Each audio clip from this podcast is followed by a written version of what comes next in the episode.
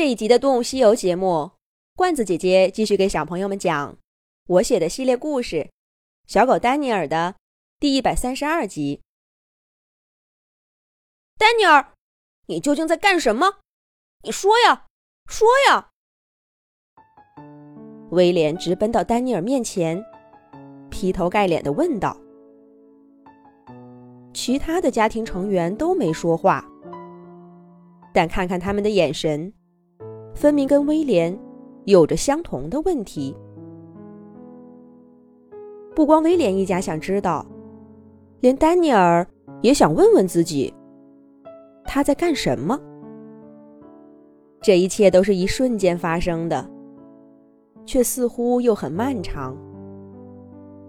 丹尼尔在脑子里一帧一帧的回想刚刚的画面，却还是有些拼不上的片段。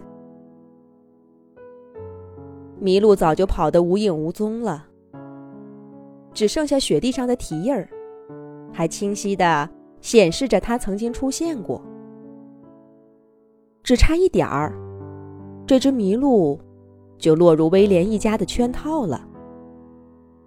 是丹尼尔，在这个完美的包围圈上撕开一条口子，让他逃出了升天。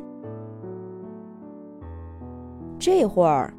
那只驯鹿，应该在森林的某棵树下，暗自庆幸吧。说不定他正偷偷的看着威廉一家的笑话。毕竟，一开始他是那么的骄傲，直到最后的关口，才有了一点点惊慌。他看出来丹尼尔做了什么吗？还是把一切都归于自己的好运气？也许他已经跟家人会合了，在他们约定的地点，享受着天伦之乐。鹿群里有许多还没成年的小鹿，那应该都是他的孩子吧？他们一定很高兴爸爸回来了，在为他自豪呢。丹尼尔并不觉得自己做错了。可是，跟威廉一家在不知名的骨架上大口大口吃肉，在树底下梳理毛发，听怀特叔叔讲故事。威廉自然不用说，马克、苏珊，甚至冷冰冰的约瑟叔叔，谁都没有把丹尼尔当个外人。丹尼尔看着威廉的眼神，看着查理。大口大口喘气的样子，心里面说不出的滋味儿。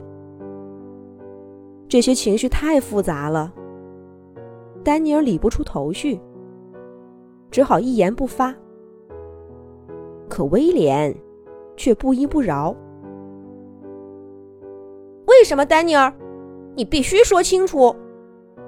大家好不容易找到这么好的猎物，你为什么？”这么不小心，你以前没有捕过猎吗？你害怕了吗？那你真是个没用的家伙！我情急之下，威廉有些口不择言。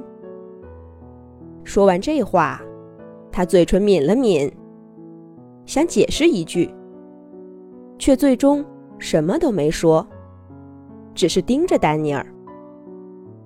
威廉没有怀疑自己，都这样了，威廉都没怀疑。他只是觉得这是个严重的失误。丹尼尔看着威廉的眼睛，为这份信任感动了。可这样一来，他的心里更是充满了矛盾，一句话也说不出。好了好了。谁没有失误过呢？丹尼尔已经够难过了，少说两句吧。看到丹尼尔和威廉都不说话，怀特叔叔走过来，打了个圆场。可他的眼睛却望着不远处的查理。威廉就像没有听到怀特叔叔的话一样，依旧紧盯着丹尼尔。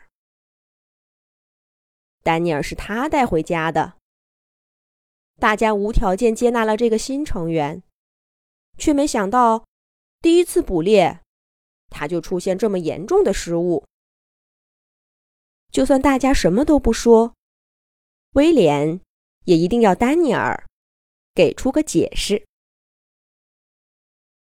威廉，别说了，回家。丹尼尔，你也跟在后面，我有话要问你。查理的话结束了这场对峙。也许是刚刚跑累了，这番话说的和缓低沉，不似从前那样中气十足，却依然充满威严。爸爸，威廉忍不住抗议了一句。可是查理已经转过身，踏上归程了。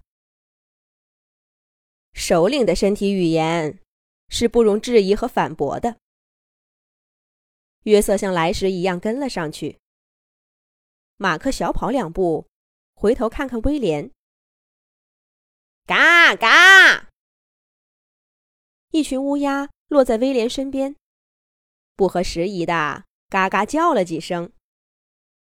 威廉一下子怒火中烧，冲上去吼叫。乌鸦被惊得飞起，在半空中掠过一片黑影，很快就不见了。呜呜！马克在威廉身后轻声呼唤着。威廉深深的看了一眼丹尼尔，反身回到队伍中。弟弟留给他的位置，马克紧随其后。怀特叔叔歪着头示意丹尼尔先走，而他跟在队伍的最后。就这样，威廉一家和小狗丹尼尔沿着来时的路踏雪而归。不过，这归程注定与来路不同。究竟会发生些什么呢？下一集讲。